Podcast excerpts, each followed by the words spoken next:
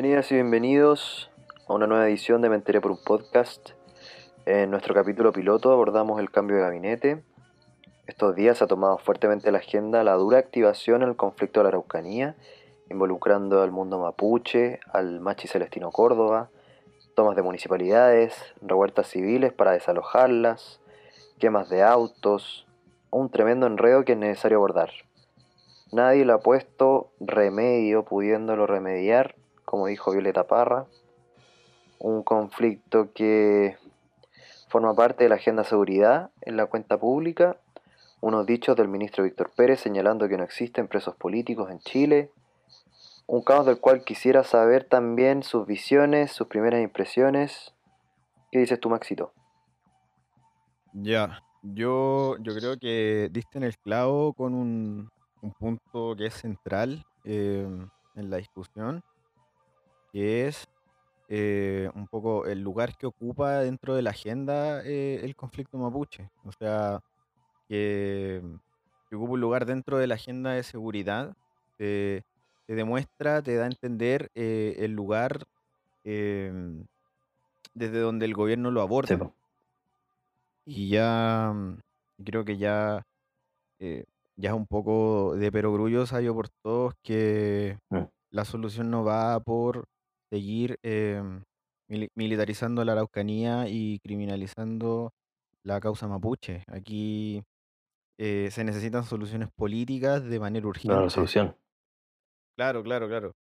Y, y hoy por hoy, o sea, mm, eh, queda, queda más que claro que con las declaraciones del ministro Pérez, o sea, las primeras declaraciones que hace están relacionadas con el conflicto mapuche. eh, el tipo viaja a la Araucanía Mm. y no alcanzan a pasar 24 horas desde, desde su llegada a la región y, y tenemos esta tremenda cagada, eh, bueno, que ya es por todos conocida, los enfrentamientos No, en los claro, y, distintos y- y municipios tomados. eh, hoy, perdón. Nada, eh, yo creo que, que, que sí, que Maxi tiene, tiene el punto ahí, y históricamente eh, se, ha, se, ha, se ha buscado una salida eh, bien, bien policial al tema, siendo que hoy día la misma cuenta pública igual se, mostraron ciertas luces de, una mirada un poco más amplia para poder abordar el, el, el conflicto mapuche. Si eso es suficiente, creo que no. Eh, por ahí mencionaron algo de, de, inversión en la, región, que todos sabemos que es una de las regiones más pobres de Chile, pero no sé si este conflicto se soluciona con plata al final también. Eh, no sé si es un conflicto eh, netamente material, algo de eso puede haber probablemente, pero no lo es todo. Creo que el, el, el- donde más pesa la problemática es en, en una tensión cultural que no, no hemos sabido resolver los chilenos con, con nuestros pueblos originarios en general. Y, y lo que resulta es que los mapuches sí son un, un pueblo eh, bastante más mayoritario, pesan más y culturalmente tienen, tienen, tienen más herramientas a lo mejor que, eh, que, otro, que otros pueblos en términos de, de hacer presencia en la historia nacional. ¿Cachai? No, no, no que pesen más unos que otros por, por el solo hecho de ser, no.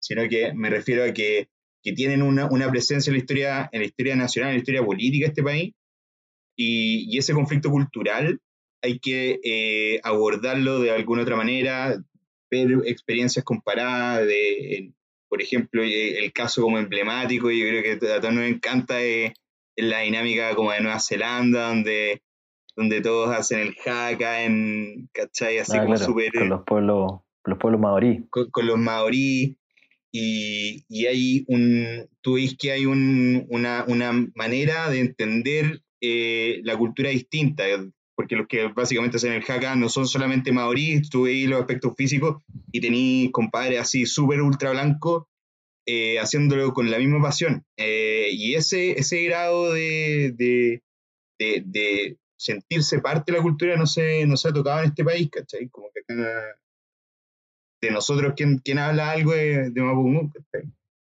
Eh, entonces, so- son ese tipo de cosas que, que creo que faltan y, y son elementos que tampoco lo solucionan por sí solos, pero son elementos que, que tienen que estar en, en alguna potencial solución al, al conflicto mapuche y que demoran por, por lo demás. Pero Es un poquito. Y fuimos, bueno, hemos podido por distintos medios ser también testigos de esa gran brecha cultural y ya separación violenta de, del chileno del mapuche, como tú decís, desde hace muchos años, pero también en, lo acontecido en los sucesos de anoche, donde vemos que una gran, una revuelta básicamente de, civiles armados, ya sea con palos, con distintos eh, elementos contundentes, tratando de desalojar a, a, los comuneros, a, las agrupaciones pertenecientes a la causa mapuche dentro de las tomas de, las municipalidades. Entonces, bueno, vemos civiles también eh, saltando el que no salte en mapuche, también te da un, precedente bien violento sobre cuál es la percepción cultural de esta misma, de esta misma sociedad, básicamente, ¿no? Es que yo creo que diste en un punto súper importante respecto a, a mí en lo personal me preocupa que existan grupos civiles que se unifican frente a la toma de municipalidades. Está bien, hoy escuchábamos al vocero de gobierno decir que, claro, la toma es, es, una forma violenta, podemos estar de acuerdo o no, o no con eso, pero de ninguna forma podemos avalar que exista este tipo de, de grupos civiles que se arman con palos, con piedras para ir a desalojar una toma.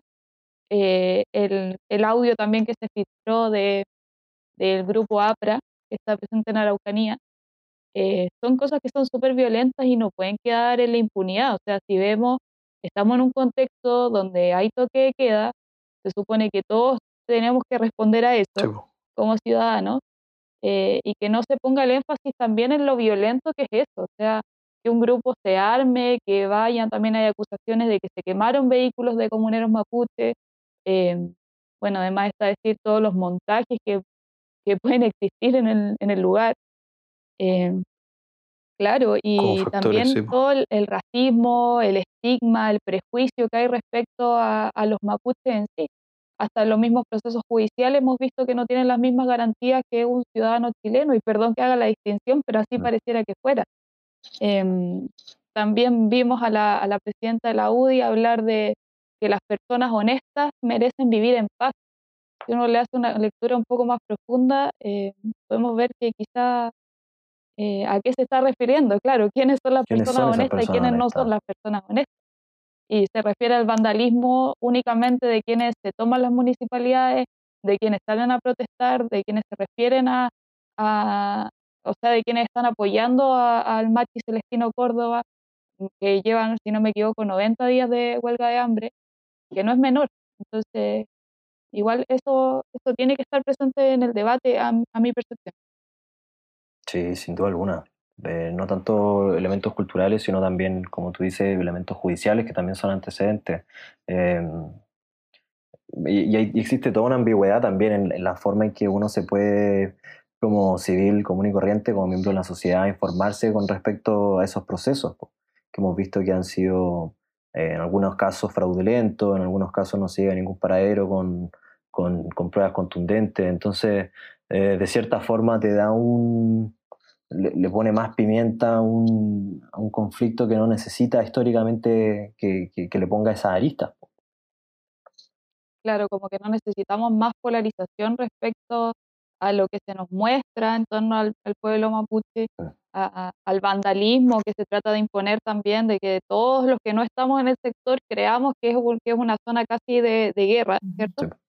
Y yéndome un poco también para otro lado, creo que antes del caso Catrillanca podíamos tener mayor credibilidad en lo que se nos decía desde la prensa o desde las instituciones o desde el gobierno, pero como fuimos testigos de alguna manera de, del manejo de las pruebas, de, de las cámaras, y que finalmente hasta senadores apoyaron una mentira, un montaje, netamente un montaje frente a eso, hoy día nos podemos permitir dudar de qué es lo que realmente está pasando en el lugar. Efectivamente, es un conflicto que tiene muchos factores, es un, es un telar propiamente tal, un, tejido eh, bien complejo en ese sentido, un nudo que es muy difícil de desatar. Mi respuesta, como siendo un, diseñador indefenso, ignorante, también es viéndolo desde la cultura que evoca un proceso cultural de, de, muchos años de hacer parte también la cultura mapuche de la educación eh, primaria, secundaria, de, que exista como primer pie a la multiculturalidad que muchos queremos. El tema es que específicamente con la cultura mapuche, básicamente es hablar en dos lenguajes distintos. Nosotros le hablamos desde la sociedad puramente occidentalizada, con nuestras leyes, con nuestras reglas, con nuestras normas, construidas como chilenos. Y ellos no hablan en un idioma completamente distinto, no solo hablando de lo lingüístico del Mapungún, sino de sus propias prioridades, de salvaguardar la tierra, salvaguardar los procesos naturales. Y citando también un poco a Gastón Sublet, que ha sido una, una figura eh, muy importante en cuanto a la filosofía y el pensamiento desde, desde muchos años, pero ahora un poco más por el estadio social.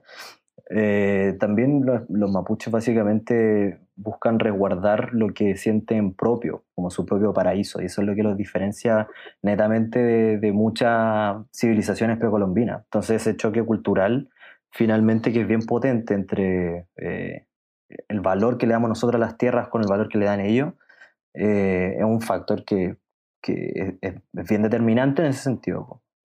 Pelado, ¿tú quieres decir algo? Sí, o sea, em, bueno, efectivamente existe un, un problema de, de, años, de siglo con el, con el pueblo mapuche. Hoy día yo estaba escuchando a, a una persona que es, dice ser mapuche, no, no sé eh, quién es porque no lo conozco, eh, pero efectivamente se sataniza a un pueblo, a una nación, a, un, a personas que se, que se identifican con una cultura mm. eh, por unos pocos. Yo quiero igual hacer como esa salvedad, porque así como existen chilenos buenos y chilenos malos, existen mapuches buenos y mapuches malos.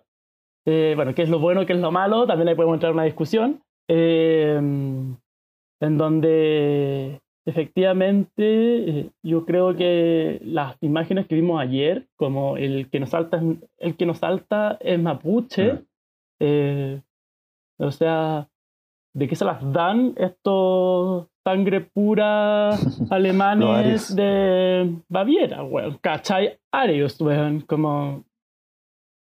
O sea, ¿qué te pasa? Eh, y, y efectivamente hemos visto eh, casos de, como el caso Huracán, en donde hay una manipulación de las evidencias, de las pruebas, de unas aplicaciones bastante fruna y cosas que eh, para inculpar a, a comuneros eh, que pueden que hayan cometido actos de terrorismo, puede que no, porque finalmente la, en la justicia chilena difícil, o sea, es poco probable que, que siga avanzando eso porque no da garantías a, a, nadie. O sea, no solamente a los mapuches, a nadie. Eh, es una justicia en la cual se le da una, eh, una condena de prisión, de arresto domiciliario a, un, a una persona que es acusada de violación, mm. eh, mientras dura la investigación. O sea, finalmente no hay una garantía eh, del Poder Judicial. Eh, efectivamente hay que reconstruir Chile desde, y yo creo que este es el punto de partida también, como desde reencontrarnos con, y no hacernos lo europeo, de, eh, reencontrarnos con, con, los pueblos originarios, poder convivir. Eh, oye, si aquí no se trata de, mm, de quiénes sí y quiénes no, aquí se trata de convivir. Eh, ¿Qué importa si mi, mi, mi, destino de al lado es mapuche, aymara, huinca? Da lo mismo, son personas. tratémonos de personas, tratémonos de, de, de poder construir un país eh, más igualitario, más justo y con menos violencia, porque la escala de violencia en Chile ha ido en aumento mm. Y eh, unos tienen bombas lacrimógenas y los otros tenemos solamente piedras y palos. Entonces, eh, hay también comuneros mapuche o facciones de algo, porque no sabemos quiénes son, que dinamitaron un, puente hace dos semanas, hace una semana, descarrilaron un, tren. Entonces hay facciones que se están organizando y que tienen un harto poderío militar y que no le va a hacer bien a nadie. Dale, Vitoco. Tenía algo que decir, ¿no? Eh, sí. Eh, yo creo que el, un poco el, punto que, que, estaba tocando Pelado ahí, que, y, y, que tocaste tú igual negro, eh, que sobre, sobre la, un poco la, la conmovisión y cómo nosotros podemos generar un espacio de, de convivencia.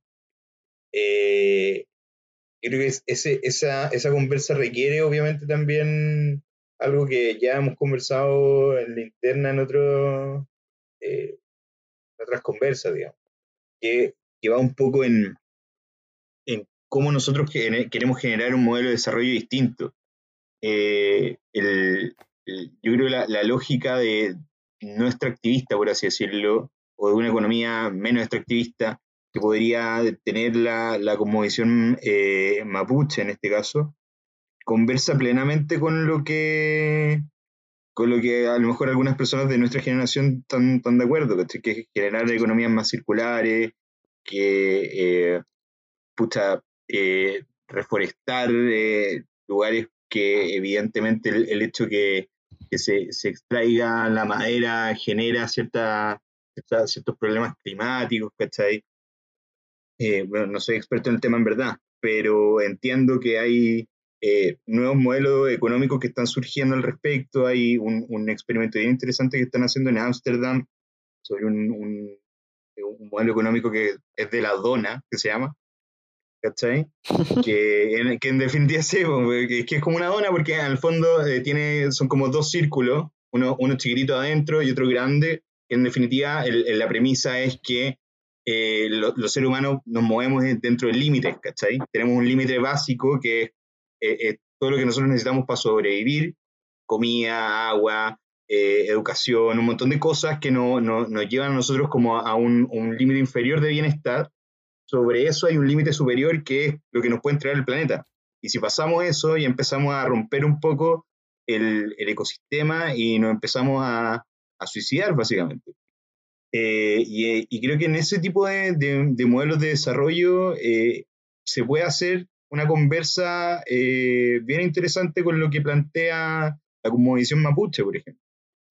Eh, y eh, un poco de, de, las nuevas generaciones de políticos que antes dije que he hecho un poco de menos y ahí Pelado no, nos iluminó con, con, con, la gran Paulina Núñez que, que, viene a ser alguien, pero también me he hecho de menos gente de, de, de centro izquierda que, que, pueda levantar nuevas banderas de, conversación. Creo que eh, el problema acá está en, cómo llegamos a ese clima, ¿cachai?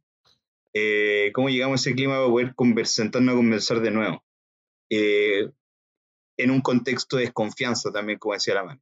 Eso es bien complejo hoy día y, hay que buscar a lo mejor alguna alternativa. Y, la verdad, hoy día es bien difícil encontrarla, eso sí. Pero bueno, lo que hay no. Sin duda.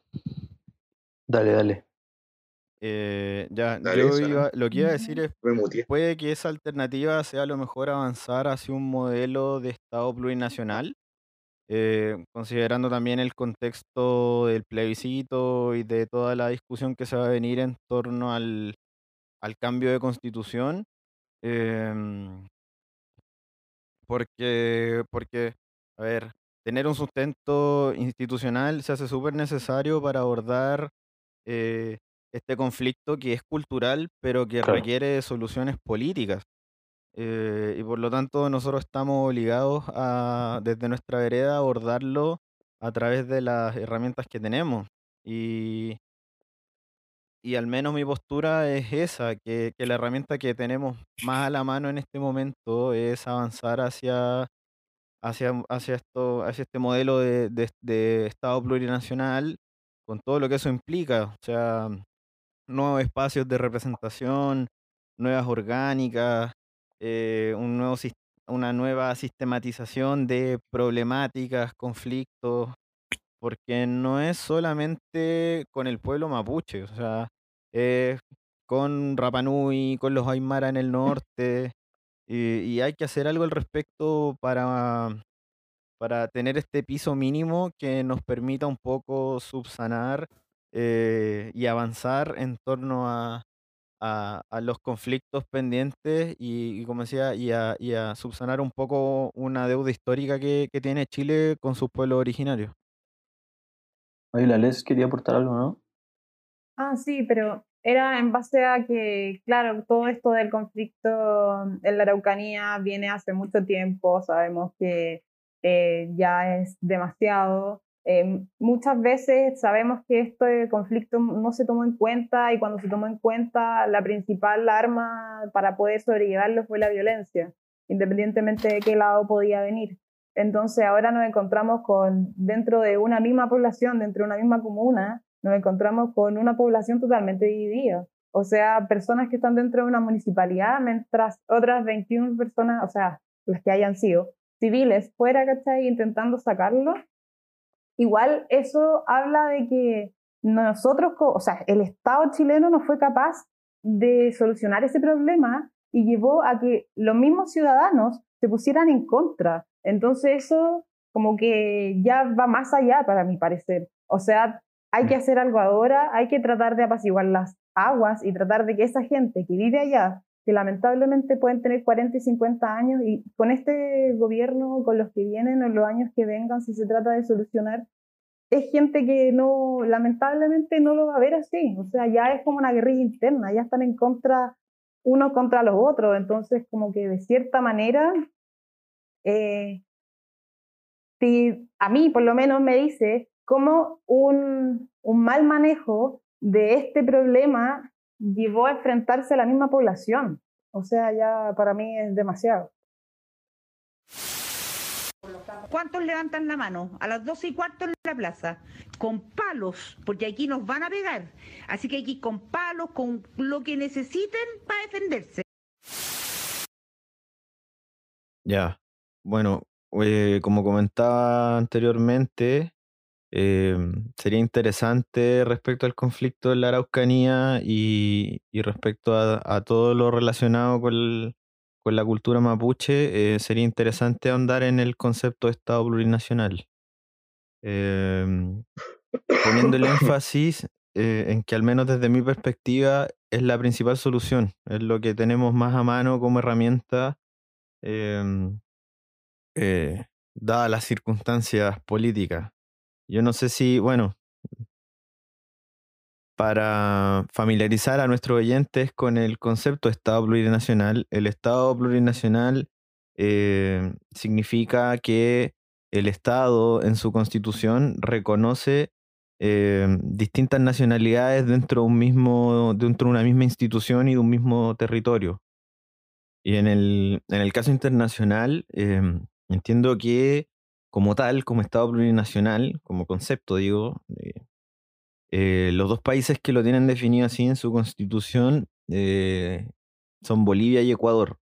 Pero además también hay otros casos a nivel internacional en que no están definidos como tal, pero sí existe reconocimiento constitucional eh, hacia los pueblos originarios, como es el caso de Nueva Zelanda, el caso canadiense, el caso ruso, si no me equivoco.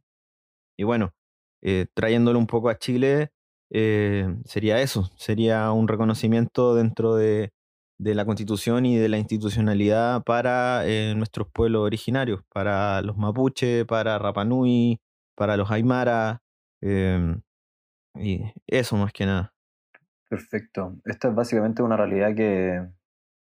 Es una realidad que ya se, se está viviendo prácticamente, donde tenemos, tenemos, bueno, eh, estas culturas mencionadas también actúan de cierta forma un poco al margen de lo que es la civilización chilena, de la cultura chilena como la conocemos. Eh, Eso sin duda que ha desbordado un poco la crisis cultural o identitaria que tenemos los chilenos como tal, pues, donde como chilenos probablemente tal no, nos identificamos, claro, por nuestros colores patrios, por una bandera, por nuestra gastronomía muchas veces, pero en términos culturales mucho más profundos no tenemos una identidad tan definida. Eh, tenemos una población mapuche que no se siente chilena, eh, otra población mapuche que no se siente mapuche y que prefiere ser llamado chileno. Eh, un caso similar pasa con, con las culturas eh, Rapanui. Entonces, ¿será esa una solución viable ya, ya como estamos en, a puertas de un proceso constituyente? ¿Qué opinas tú, Pelado? Eh, es un tema que hay que discutirlo, eh, hay que darle espacio a, todos claramente, quizá hoy día no hay un espacio para las distintas personas que se sienten de una etnia en particular representadas en el Congreso Nacional.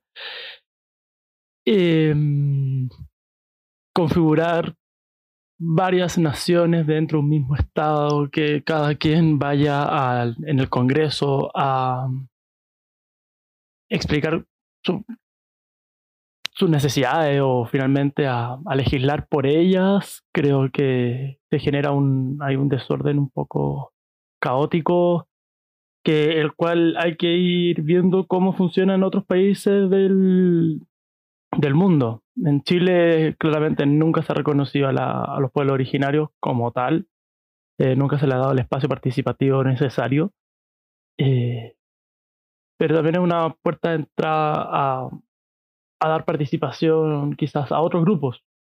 Eh, entonces hay que conversarlo, yo soy siempre como en pos del diálogo, de la conversación y, y de la no generación de la violencia. Eh, entre más conversemos, más vamos a llegar a, consenso y vamos a generar sociedades más igualitarias, más justas. Y finalmente de eso se trata.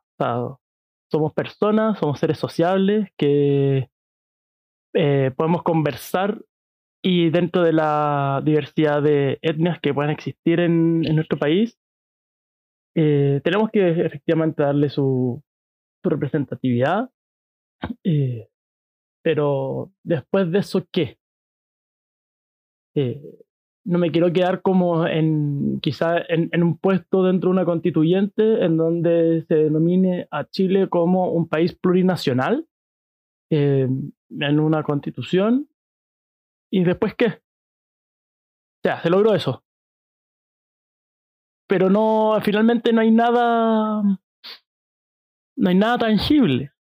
Entonces, es un primer paso, eh, efectivamente, y, pero tiene que ser algo más vinculante, algo más, más de reconocimiento eh, que falta a los pueblos originarios y quizá a toda, a toda persona que, que se sienta distinta a ser chileno o de una nación distinta a la chilena. Eh, vive en el Estado chileno y el Estado chileno le debe un, eh, un reconocimiento como tal. Sí, igual, En esa misma línea, ¿qué pensáis, Vitoco?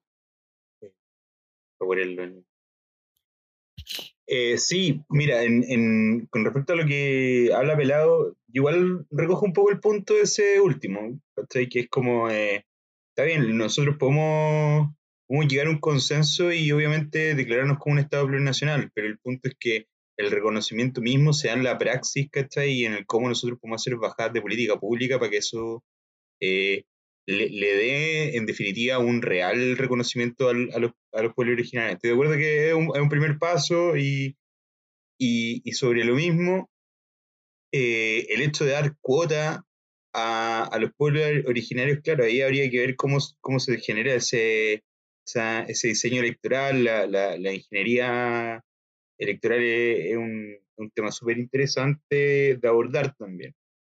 Eh, y, y que cuando uno, uno lo plantea siempre surgen los mismos debates, ¿cachai? Eh, muy similar al, al, al, al tema como de cuoteo eh, eh, respecto a género. Esto es más o menos lo mismo, ¿cachai? Los defensores del, del status quo van a decir, bueno, pero es que acá todos tienen que estar en libertad y en, en igualdad de condiciones de poder competir, entonces ¿por qué tengo que reconocer uno sobre otro? Eh, y, y obviamente hay, otras personas que sí buscan algún, algunas modificaciones o, o que en general son más unidas como a los sectores más progresistas, ¿cierto? que, que dicen, bueno, acá hay, un, hay, una, hay una desigualdad de base, ¿cachai?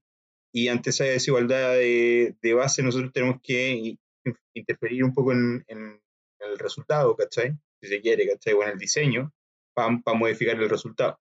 Y, y, otorgar esa posición de relevancia a, a, aquellos sectores de la sociedad que son menos, que han sido menos reconocidos. Eh, yo creo que es un, un debate súper interesante, ¿cachai? Pero tenéis que llevarlo siempre en, en un plano de, de, de, diálogo político abierto.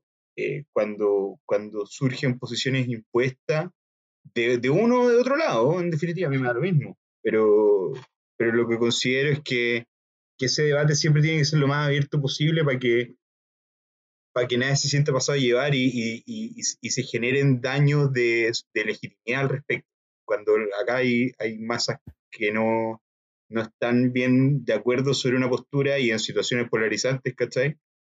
Como la que vivimos, claro que, que, es complejo, porque hay algunos que te van a decir, ay, bueno, pero, pero ¿por qué eh, salió este diputado con un 0%? ¿cachai? Y esto no, esto no es legítimo. Eh, y eso, eso, eso generan la, lo, los cambios en, en, en, los diseños institucionales, eh, electorales, digo. Eh, pero concordo con Pelado que, hay que uno, uno siempre tiene que estar abierto al debate y, y, y generar esas instancias, que creo que en parte lo que hacemos como Amapola es poder abrir ese marco y, y comentar las opciones que existen también, en, en, el sentido en que tú eres más conservador, obviamente que vaya a preferir ciertos elementos, ¿cachai? Si tú eres más progresista, probablemente vaya a estar por otros valores, ¿no? Eso, eso es, yo soy bien amarillo al respecto, en verdad.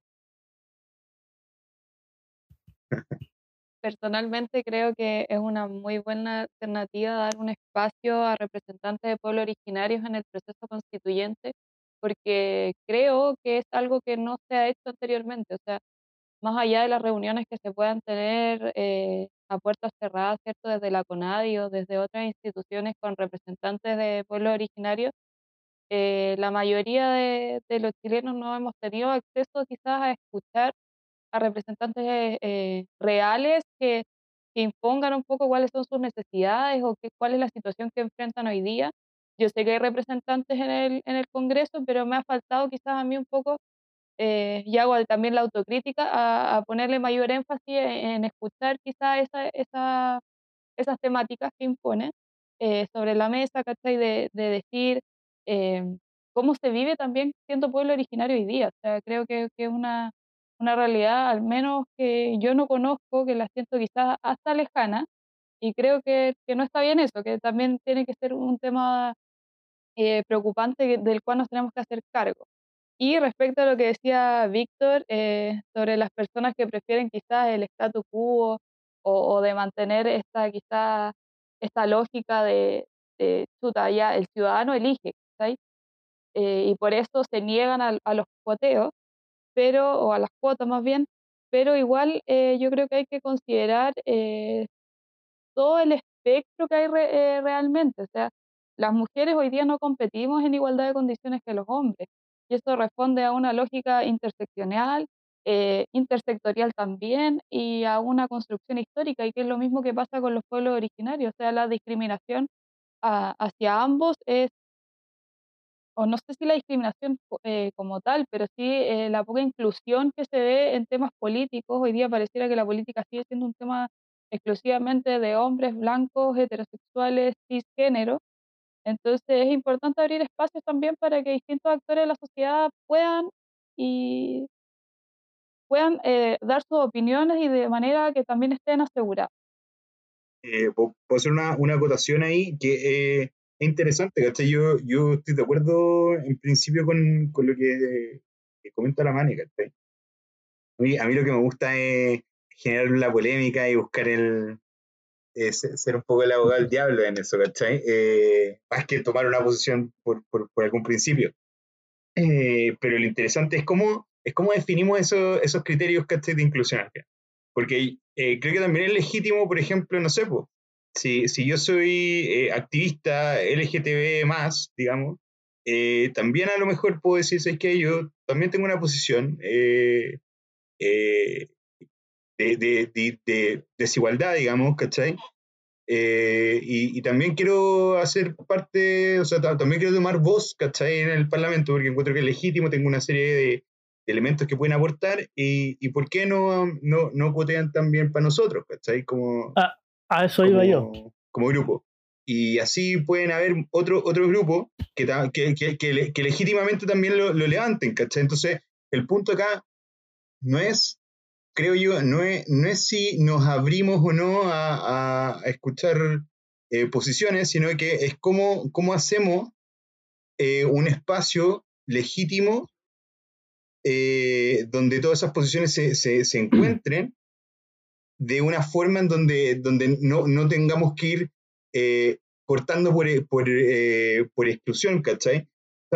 o por inclusión, digo yo creo que la, mejor inclusión, mi, manera de ver y mi, percepción al final, es que la mejor manera de inclusión es aquella en donde uno prefiere eh, quitar elementos. No, sé si me explico. Por ejemplo, eh, si, en, la moneda, cierto que hay capilla, ¿cierto? Cierto que hay una capilla católica, digamos, y también hay probablemente una evangélica ahora. Eh, el tema es que el día de mañana puede tener, un presidente musulmán, el día de mañana podemos tener un presidente judío, y así vamos a transformar entonces la moneda en un espacio físico, ¿cachai? Que, va a recoger un, montón de visiones y miradas religiosas, donde yo creo que lo, lo, más conveniente ahí es excluirlas a todas, ¿cachai? Pero no excluirlas en términos de excluirlas porque considero que no son válidas, sino que excluirlas para darle un plano de igualdad a todas, ¿cachai? Eh, entiendo que existen eh, y desigualdades, ¿cachai? Y, y entiendo que hay elementos que tú tenés que corregir y para eso existen los sistemas de cuota. Eh, en, esos, en esos términos, creo que lo, relevante es tener un, un, mecanismo o un, una forma de diálogo, ¿cachai? Para tú poder incluir a ciertos grupos que evidentemente sí, pero, pero siempre poniéndole ojo a eso, ¿cachai? Que se te puede abrir una ventana donde llega, un grupo que legítimamente diga, oye, ¿sabes que yo también quiero participar de esto y a mí también. Eh, ese, es mi punto. Que, eso es lo, complicado. como, que ejemplificó el, el, caso que, que, yo quería como indicar, ¿cachai? Como, o sea, nada en contra de la comunidad LGTBI ni los pueblos originarios, ¿cachai? Pero eh, de repente una loca que diga como, o un loco que diga como, oye, ¿sabes qué? Yo creo que nosotros con los, los, animalistas eh, protectores de los perros eh, Chihuahua, también queremos un espacio en el Parlamento. Entonces empezamos como a abrir oportunidades, eh, eh, es súper burdo, pero como de decir como, bueno, ¿y cómo paramos un poco esto? O José Antonio Castro que te diga como, ¿sabes qué? Yo no me siento representado por nadie dentro del Parlamento y mis ideas son igual de válidas que, que el pueblo originario. ¿Y por qué no, no, me dan un entrame también? Y es como, y empezamos a decir ya, ¿cuáles son las barreras de entrada? Claro, ¿cuál, es, el, cuál es el filtro al final? Eh, ¿Cómo, nosotros podemos identificar, ¿cachai? Eso es lo, eso es lo interesante, ¿cachai? Del, del argumento al final. Porque igual que se entienda, viene de acá hablado de un hombre blanco y da lo mismo, ¿cachai? Que puede ser como un estándar, pero da lo mismo. claro, pongamos en el velo de la ignorancia, somos todos iguales y, y, y planteemos la regla, ¿cachai? Eh, a, a, lo, a los roles, ¿cachai? Y, planteemos la regla y eh, ¿qué, qué hacemos ahí. Entonces eso, eso igual es interesante. Pero no entremos en pedir disculpas la heterofobia. No, no, entremos en pedir disculpas por ser heterosexuales tampoco, como la catapulido. No se trata de eso la no, pero, pero básicamente, viéndolo desde el manto que decía la Mane, que es, que es una deuda histórica, básicamente. Yo lo veo así, Chile puede ser súper poco racional como paradigma o como filtro finalmente, pero eh, yo encuentro que las principales consignas hoy por hoy eh, hablan más de, restablecer dignidades. De eso en gran, gran medida, siendo hiper simplista, se puede tratar de gran forma el movimiento feminista de 8M, el movimiento por, la, por las equidades sexuales, de las identidades sexuales, por los pueblos originarios. Entonces, tenemos una deuda histórica con las mujeres chilenas, tenemos una deuda histórica con los pueblos originarios. Encuentro que por ahí también es interesante entablar un poco la discusión en cuanto a. Ya, pero es que yo ahí, eh, también yo quisiera hacer como una, un- una vuelta y decir que también como es el Parlamento chileno o el Congreso chileno, como lo conocemos hoy en día, el mejor organismo de representación hacia las personas? ¿O necesitamos otro tipo de organismo? Otro tipo de formas de participación. El mejor, me parece que el mejor Eh, no es, po. Pero a lo mejor debiera hacerlo, ¿cachai? Sí, pues, pero está, Es el que tenemos, básicamente. Y, hay- y hay- y Sí, hay que buscar obvio, la es lo que tenemos, pero que- también sea, la, pregunta va en el sentido del proceso constituyente. Entonces, eh, es- ¿incluimos a los pueblos originarios Mm. o, o le damos un cambio a, a, lo- a la- a- a la institución que tenemos hoy día? Yo creo que dándole un cambio a la institución que tenemos hoy día, podemos generar procesos participativos mucho más amplios para que distintas eh, agrupaciones, organizaciones, pueblos, em, géneros, eh, bueno, las personas, eh, se sientan más representadas dentro de un colectivo, dentro de una sociedad. Mm. Y es ahí donde yo, yo, yo apuntaría. Eh, es necesario tener a 150 señores de, de terno y corbata eh, legislando cosas que de repente ni ellos entienden? ¿O vamos a ir más al municipalismo? Ah, Eh, ah, yo creo me que sí. caí, Así Ahí que que- sigan. no, no, no, me, no me perdería. Eh, Mm. ¿Cachai? Como que eh, eh, sí, sí creo que el, el- el Congreso es un espacio de... de- o sea, esa, esa es la, la épica que tiene, ¿cachai? Por eso se, se conforman, por, por eso existe, ¿cachai? Mm. Es el principio de, de- de que exista ese espacio. Eh, y, y quitando ese espacio, o, o reduciéndolo, finalmente lo que estáis haciendo es, es un poco... eh, pucha, ha- hacer mucho más vertical la, la toma de decisiones y, y haciéndolo ma- más, rápida a veces, ¿cachai? Claro, nos convertimos en China, po, ¿cachai? Y ya mejor que una persona tome la decisión y filo, no, no olvidamos. Pero, pero eh, creo que la- la- el método acá es, es- es ver cómo generamos ese espacio, ese espacio de justicia, porque si a mí me, me ponía, eh, oye, tiene que haber cuota para mujeres, obvio que te digo que sí, si tiene que haber cuota para pueblo originario, obvio que te digo que sí, ¿cachai? Porque obvio, como dice el negro, son, son, eh, son elementos, ¿cachai? Son eh, partes de la sociedad que no han estado debidamente representadas, ¿cachai? Que hay, existe eh, evidentemente una deuda histórica, ¿cachai? Pero el, el tema es que cuando empezamos a desgranar ese choclo, eh, ¿a cuántos más no hemos pescado, pues, ¿cachai? Eh, cuando pues, si te vas al, análisis como de, de Foucault, por ejemplo, ¿cachai? Eh, ¿cuánto, cuán- ¿Cuántas dinámicas, ¿cachai? De so- eh, sociales finalmente eh, esconden esta, esta, esta lógica de, de los oprimidos versus los opresores, ¿cachai? Y que tenéis para desgranarlo en todo lo que él mismo lo, lo ha escrito, ¿cachai? ¿Qué hacemos con los locos, ¿cachai? Eh, Mm. no sé, pues, hay un montón de, de elementos que ahí podríamos empezar a tocar y, y se podrían empezar a abrir eventualmente. Entonces, eh, yo creo que la, la discusión no es, no, eh, en principio, no es si este o este grupo se merecen eh, representatividad, ¿cachai? Sino cómo generamos un mecanismo Claro. que, que, que le permita a estos grupos eh, participar, ¿cachai? Eh, sin que haya alguien, un, un gran hermano que diga, ya, hoy día te toca a ti, mañana te toca a ti, ¿me cachai? No. Eh, eso es como la ola nomás. Porque los heteros, eh, Sí, la verdad estamos. perdón, Mm. eh, los heteros cisgéneros, blancos, rubios, nazis, lo que sea, van a estar siempre representados. Nunca van a dejar de estar representados. Pero los grupos más minoristas, entre comillas, que finalmente pasan a ser las mayorías, eh, Mm. puede que en algún momento dejen de estar representados.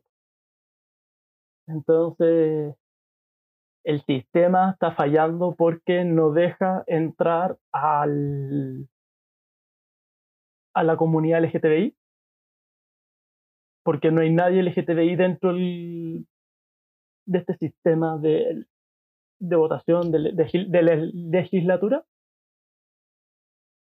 Entonces, eh, ahí es donde empezamos a, Eh, a ver este tema de las cuotas. Eh, son los partidos políticos el único ente intermedio Mm. entre la sociedad y el Estado. Es- esas son las preguntas que yo me empezaría a hacer. Más que eh, elegir a veo qué, qué grupo hoy día minorista o sin representación eh, debe entrar o no a un parlamento. Mm. ¿Tú, Maxito, qué te preguntas anteriormente? Nada, yo era un poco como para tratar de sintetizar todo lo que, todo lo que hemos dicho. Em, cuando yo en un comienzo planteaba la, la idea esta del concepto Estado plurinacional, eh, lo hacía obviamente eh, buscando que se generara toda esta, todo este, todo este debate, toda esta discusión en torno, obviamente, al rol eh, de la institucionalidad en la solución de, de estos conflictos y, y en la representatividad. O sea, porque, porque Mm. de nada sirve tener un, un aparato institucional eh, que no responde, eh, que, no, que no le responde a la realidad social. O sea, el tema está aquí en que todo este proceso de, de- de reestructuración eh, y de modernización de, de nuestra institucionalidad tiene que ir de la mano de, de aquello, del fin último que es modificar la, la realidad social y también la realidad material de la gente. Es decir, que nuestra institucionalidad nos, nos, nos provea de, de ese marco mínimo que necesitamos para, eh, para como sociedad desarrollarnos de la mejor manera. Eh, es decir, si la institucionalidad funciona, eh, en teoría estamos todos mejor representados y al estar mejor representados, el sistema funciona y vivimos y nos interrelacionamos todos de mejor manera. Esa es un poco mi, mi síntesis. Bajo ese paradigma, eh, la respuesta obviamente no la tenemos hoy, quizás la tendremos en unos cuantos años más, quizás nos dará el proceso constituyente, quizás no.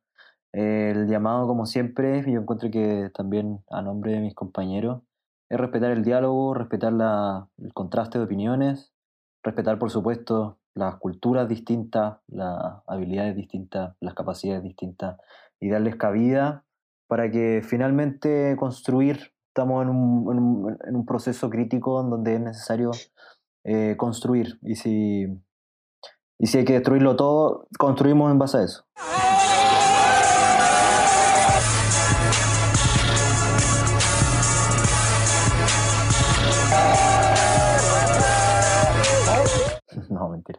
Pero donde son necesarios los consensos. Sí, pelado.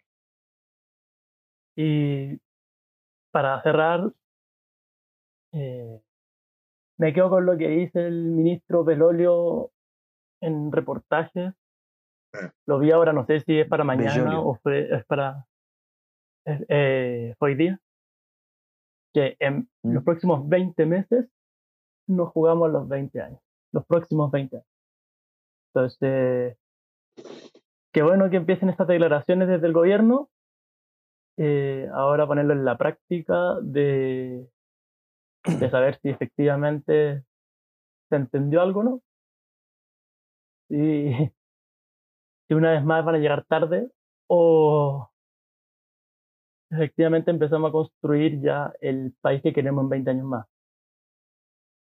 Con una educación pública, gratuita, con las mujeres participando, con los pueblos originarios participando, con la comunidad LGTBI participando, con cualquier, cualquier persona que quiera participar de un Estado, como el chileno, se sienta escuchado y representado.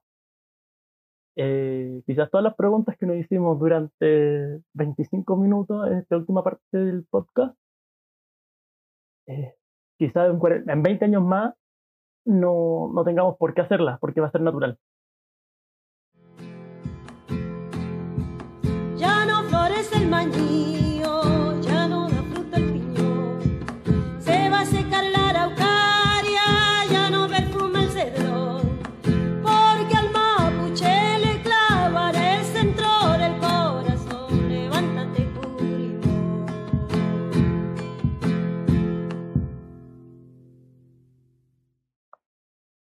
Wikianálisis de esta semana tiene un tono un poco más serio y sensible por la actual situación en el conflicto de la Araucanía y el caso del Machi Celestino Córdoba, el cual abordamos brevemente un poquito antes. Les presentamos así información y datos actualizados de estas situaciones. Bueno, ¿y tocó?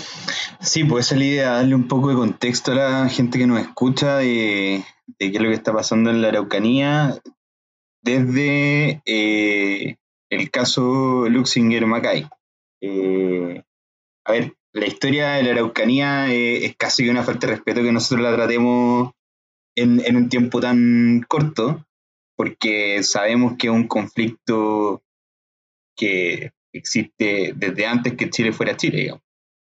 Eh, um, pero para dar un poquito de contexto de lo que ha pasado este último tiempo, sí es algo más o menos relevante tratarlo desde por lo menos el caso Luxinger Mackay.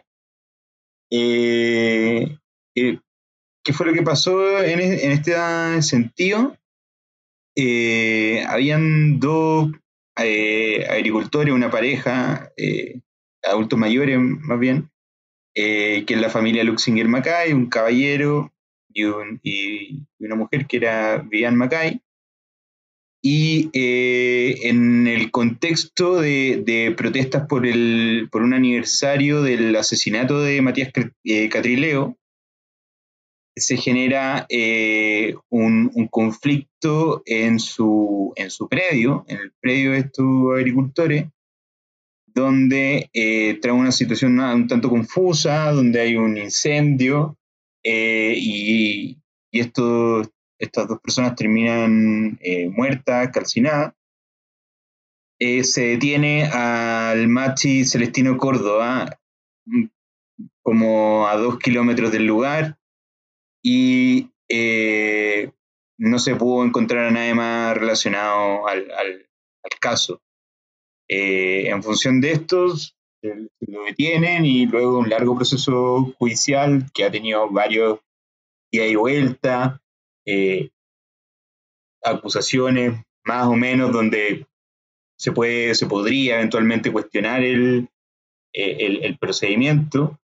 Eh, de todas maneras, para no dar un juicio de valor sobre eso y para bajarnos, pasarnos lo hecho, el, el macho Celestino Córdoba termina siendo procesado a 18 años de condena y en esta época el Machi ha, hecho ya varias eh, huelgas de hambre eh, en, términos de protesta, principalmente porque Chile desde el 2008 eh, asumió el, para decirlo en términos no técnicos, digamos, pero como que suscribió a un tratado internacional que es el convenio 169 de la OIT, y en ese convenio eh, eh, Chile como país se adscribe a una, a una serie de, de, derechos que protegen a, a, los pueblos originarios, a los pueblos indígenas y tribales, como lo establece el mismo convenio. Eh, y el, el Machi y, y, otras, y otras personas ligadas a, la, a la cultura y al pueblo mapuche consideran que no se está respetando esto por parte del Estado de Chile. Y, y básicamente en eso estaría un poco el, tema de, la, de la, las huelgas de hambre y se consideran obviamente eh, presos políticos ellos mismos. Eso un, un poco como de contexto. Claro. Recordar también que los machis dentro del mundo mapuche actúan como una autoridad tanto espiritual dentro de las comunidades, ¿cierto? Donde las y los machis eh, son chamanes, mm. básicamente son autoridades espirituales, líderes espirituales, cumplen eh, tanto labores religiosas, sociales, eh, como curadoras también. Actúan como eh, curanderos y son los principales gestores en el plano más medicinal del mundo mapuche, mm. ¿cierto? donde tienen sus, propios, propios rituales, como son el, machitún, que adquiere su nombre en base al, al mismo autor, al machi. Y también al momento de hacerse machi, al ser consagrado, también tiene su propia ceremonia que es el machi lugún. Claro. Dentro del mundo mapuche, los machis, por, por, por ende, tienen tienen esta visión de, importancia. Por lo mismo, dentro de, todas las comunidades de, todo el mundo mapuche han tenido muchas eh, expresiones de apoyo al machi, de, eh, aludiendo su, obviamente a su inocencia, ya que dentro de sus facultades como autoridad espiritual se le, se le negaría ser, ser involucrado en un caso de asesinato como es, es, la condena que está cumpliendo en el caso de Macay. Recordar también que hubieron muchas reacciones en su momento al momento de ser condenado.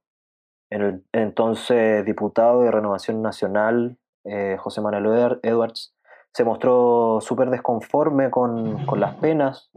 De la misma forma, el entonces ministro de Interior, Chadwick, eh, refiriéndose al fallo de una forma en que, eh, bueno, básicamente pidiendo penas mayores por, por, por, la gravedad del crimen, pero como como decía anteriormente, un caso bastante turbio en cuanto a, procesos, en cuanto al fallo mismo, en cuanto al, trato de las pruebas. Bueno, posteriormente hemos visto también diversos antecedentes, como en el caso Catrillanca, que nos dan una noción de desconfianza y que algo más está pasando en la Araucanía que, no está dicho para el, resto de Chile. ¿Cierto? Sí. oye, solo para agregar, eh, el Machi Celestino Córdoba y también otros 27 presos políticos mapuches se encuentran hoy día en huelga de hambre, eh, casi cumpliendo los 100 días y comenzando una, huelga seca que ya eh, pone una situación mucho más compleja al Estado de Chile, porque ¿qué pasa si, si alguno de, ellos llega a fallecer, ¿cierto? Se llega a perder la vida eh, en este contexto de huelga de hambre Entiendo que no se han hecho mayores acercamientos y lo que se pide también es obviamente que se suscriba al convenio 169 de la OIT, como decía Víctor, y ellos están dispuestos a cumplir la condena, pero en su comunidad y o establecimientos que respeten la interculturalidad, como sugiere la diputada Claudia Mix, en un, un tuit que estoy leyendo. Sí, ahí. Hemos repetido en este capítulo perdón, el concepto de, preso político. Eh, de hecho, partimos este capítulo aludiendo a las declaraciones del actual ministro Víctor Pérez, diciendo que no existen presos políticos en Chile. Ese concepto en sí yo lo, manejo a media. Ahí por si los politólogos me pueden enseñar un poco. El preso político en sí, ¿a qué, a qué se, se, alude? Eh, preso político es toda aquella persona que en definitiva nosotros podríamos decir que está eh, privado de libertad por eh, eh, algún, alguna acción política, digamos. Yo creo que esa es, la, forma más amplia de tratarlo, ¿ya? Convengamos que en, mm. en términos de acción política podríamos pensar desde una acción súper tranquila, así como levantar un cartel es un método de acción política, eh, que diga algo, obviamente, relativo a alguna causa, etcétera, o ya, no sé, eh, eh, eventualmente hacer un atentado también es un método de acción, una acción política, si tú lo querés reivindicar porque tenías una ideología detrás. Entonces, eso yo lo, plantearía en términos generales. No sabemos bien el caso si, si, si eventualmente y, lo, quiero, lo quiero poner así como en discusión, a lo mejor es interesante plantearlo así. Si nosotros eventualmente reconocemos que hay eh, acto eh, terrorista eh, en alguna parte del país, ¿ya? El acto terrorista per se tiene que tener algún fin político detrás, si no, es básicamente la acción de un, de un no sé, un desquiciado que por, alguna razón es, de, desequilibrio psicológico, digamos, llega y atenta contra una gran cantidad de personas. Pero el, delito terrorista tiene, tiene la, gracia, por así decirlo, que eh, tiene, tiene como finalidad infundir temor en la sociedad. Eh, infundir temor en la sociedad, puesto que se busca reivindicar un algo, ¿cierto?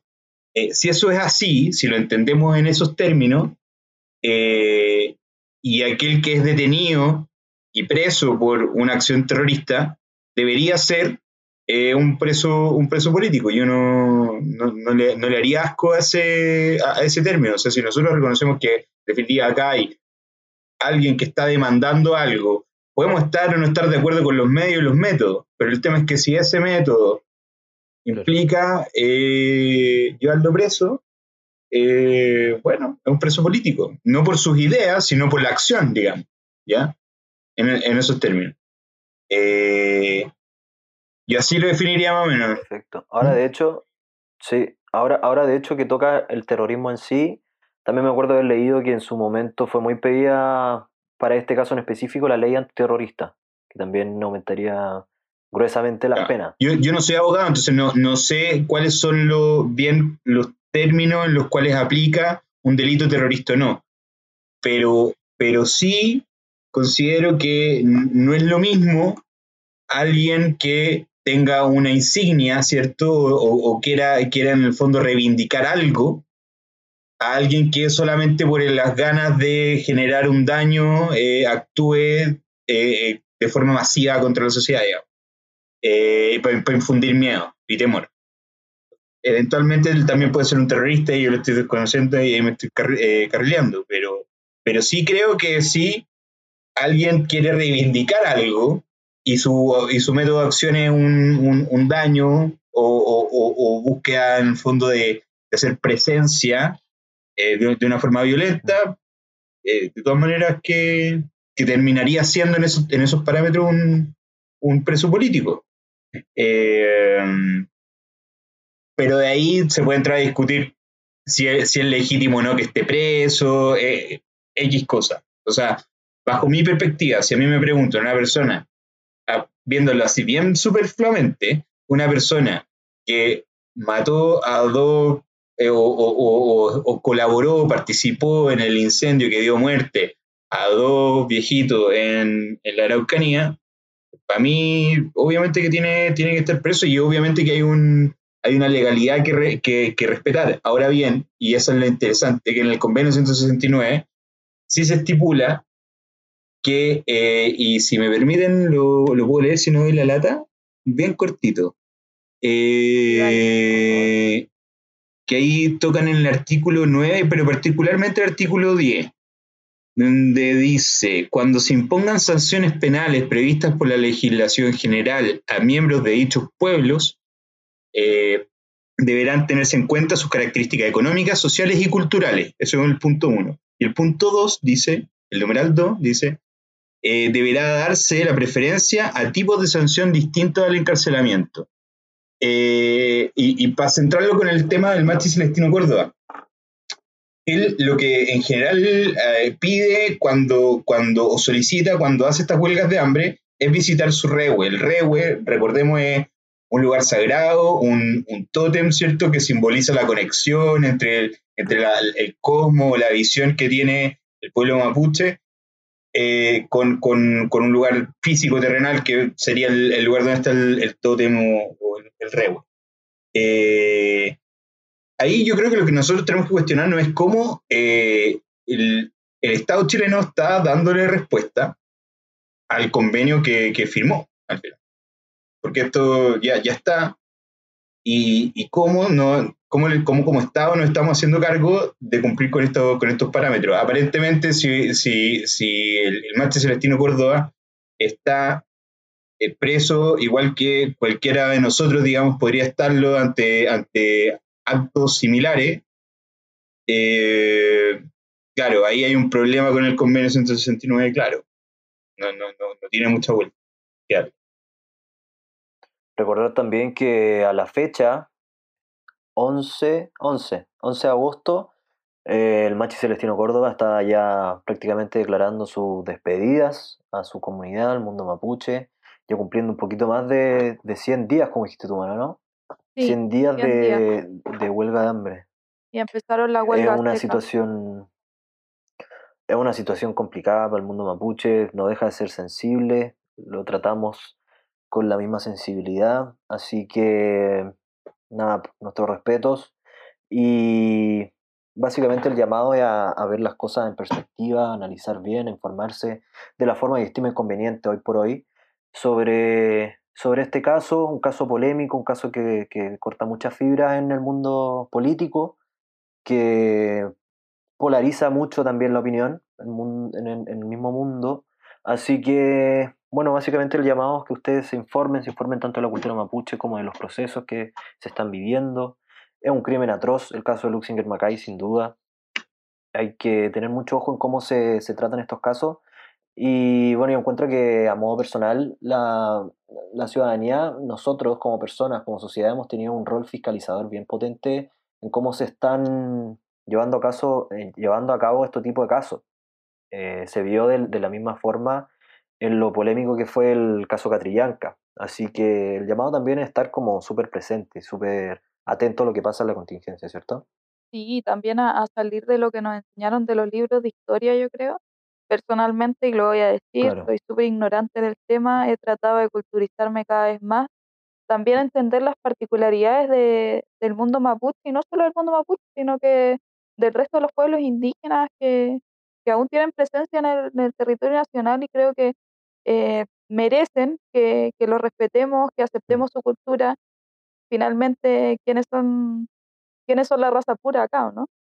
Así que eh, eso, yo, yo personalmente no, no he opinado mucho por lo mismo porque prefiero no dar una opinión sin, sin tanto fundamento. Eh, así que la invitación es obviamente a, a conocer, a culturizarnos, a entender también los procesos espirituales que a veces se nos hacen un poco ajenos y que obviamente son, son relevantes y también más aún desde una postura de un mal. No, totalmente. Eh, yo creo que bueno, yo tampoco soy para nada eh, experto en el tema, eh, solamente una, una, un par de leídas al convenio 169, a ver qué es lo que pasa en prensa. Yo creo que eh, un poco siguiendo el, llamado que ustedes mismos estaban haciendo, chiquillos, a, a, profundizar en los temas. Los temas son siempre súper complejos y, abordarlo eh, requiere de, meterle tiempo, meterle cabeza y, y, darle la relevancia y el respeto que requiere. Al final. Nosotros solamente tratamos de acá de dar un, un, primer impulso y que por lo demás puede que tengamos errores, porque no somos expertos. Eh, Además, la verdad no es absoluta. Total, total. Y entonces el llamado siempre es que, que, tratemos de informarnos todos y obviamente que si hay algún comentario también que nos quieran hacer de alguna manera, nosotros siempre estamos abiertos a, recibirlo, a tocarlo, a tratarlo, a conversarlo y, y averiguar más pues, y estudiar más para entender bien qué es lo que está pasando en el mundo, que es súper difícil al final. Es extrañarlo. Oye, también acordémonos que emplazaron a la expresidenta Bachelet por este convenio, ¿se acuerdan? Sí. De este episodio muy difundido en Twitter o en, Instagram, las redes sociales. No me acuerdo en Ginebra en Ginebra está, en Suiza, eh, cuando una, eh, no sé si era tuitera o, pero creo que me acuerdo que era como su, su el nombre de su, de su Twitter o de su Facebook, era así como eh, Mapuche en Suiza, una cosa así. Pero era, era obvio, era un activista, eh, y no sé si, y no sé si solo activista, a lo mejor ella es mapuche nomás, ¿cachai? También. Y, y, quería hacer ver su punto a, a quien fue al final una, una autoridad máxima en este país y, creo que es válido y, creo que dentro de todo la respuesta de, de Michelle Bachelet tuvo, tuvo bien en, en, parte como bueno, no comprometerse, te fijáis, eh, eh, eh, para no, justamente no, no, no pecar de irresponsable y, y, prometer alguna cuestión que después no iba a cumplir. Eh, claro, y me acuerdo como que su respuesta apuntaba mucho de que ni el gobierno ni el Estado pueden eh, incidir en, en, los juicios, ¿cierto? Mm. En, en, las condenas que se dan desde el Poder Judicial. Mm. Claro. Como que ella desconocía que si este convenio podía tener algún tipo de incidencia eh, en lo que estaba viviendo el Machi Celestino Córdoba y los demás presos políticos. Claro. De hecho, eh, bajo ese mismo punto, la respuesta de la Soda Michelle fue súper sobria, fue súper como calmada, a pesar de haber sido emplazada en la calle y yendo a una reunión personal, si mal no recuerdo. Entonces, ahí la mami de Chile no, se manejó sí, bien. Sí, Debe ser difícil. No dijo paso por lo menos. Paso por lo menos, no debe ser fácil que lleguen y de repente, oye, que- y te empiezan, ¿cachai? grabándote, ¿cachai? Tenés que salir del paso de alguna manera. Sí, igual, po. Duro, yo, pff, yo A no ver, tampoco. no, y fue, fue Me- de bolita. en un inicio. Sí, pues fue, fue encarada. Sí, pues todo el rato, ¿no? Sí, totalmente. Contra el pueblo mapuche. Yo lo pienso de verdad y no es no son los gobiernos, es a todos los niveles. También a nivel de la justicia. Yo creo que hay mucha discriminación y mucho sesgo. Pero ¿sabes qué? Perdóname, ahora me tengo que ir porque me están esperando. ¿Dónde la están esperando? Ah, en un lugar más allá, una reunión. Ya, yo lo voy a acompañar No, no, entonces. no sí, sí, yo le voy a acompañar. ¿Y por qué? ¿Usted fue, fue usted fue expresidente? no sé, usted la alta comisionada y no quiere que yo la acompañe. ¿por qué me va a cuando usted me ha, me ha irrumpido aquí sin pedirme mi permiso? Ah, porque le tengo que pedir permiso. No, no, a cualquier persona. Yo no pararía a una persona en la calle. Bueno, usted es alta cosas. comisionada, así que tiene que responder a la, a la, a No, la... Yo respondo, pero este es un día sábado, es mi tiempo libre y yo voy a una reunión con una gente. No tiene por qué usted acompañarme porque esa gente no tiene por qué verla a usted. Es gente de otro tipo, es gente que no tiene nada que ver con Naciones Unidas, porque ellos van a llegar a, a- a imponerse en un lugar donde no corresponde. Y porque este no es un podcast de millennial pretenciosos, sino más bien un equipo lleno de gente matea, le traemos con toda dedicación la bibliografía sugerida.